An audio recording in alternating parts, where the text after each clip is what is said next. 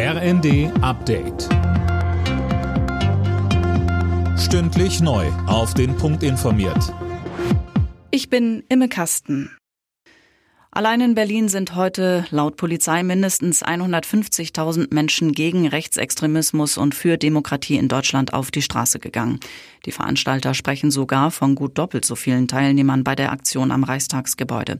Eigentlich sollte darum eine Menschenkette gebildet werden. Die wurde wegen des großen Andrangs aber abgesagt. Auch anderswo kamen schon wie in den letzten Wochen Zehntausende Menschen zusammen, unter anderem in Dresden oder Freiburg.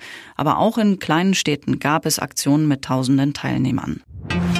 Bundeswirtschaftsminister Habeck ist für eine Reform der Unternehmenssteuer in Deutschland. In Summe sei die Besteuerung aktuell international nicht mehr wettbewerbsfähig und investitionsfreundlich genug, sagte er der Welt am Sonntag.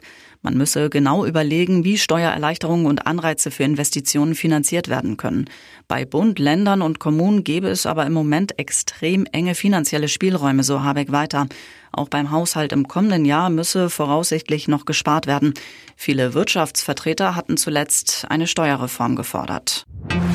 Wie gesund ist Deutschland? Das will Bundesgesundheitsminister Lauterbach herausfinden.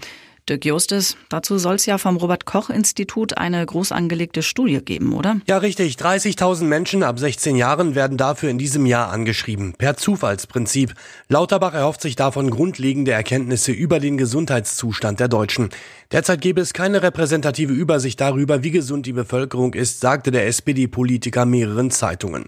In der Studie soll zum Beispiel erfasst werden, wie viele Menschen chronisch krank sind oder täglich Schmerzen haben und ob das vom sozialen Status abhängt. Klare Siege für die Spitzenteams der Bundesliga. Tabellenführer Leverkusen gewann in Darmstadt 2 zu 0.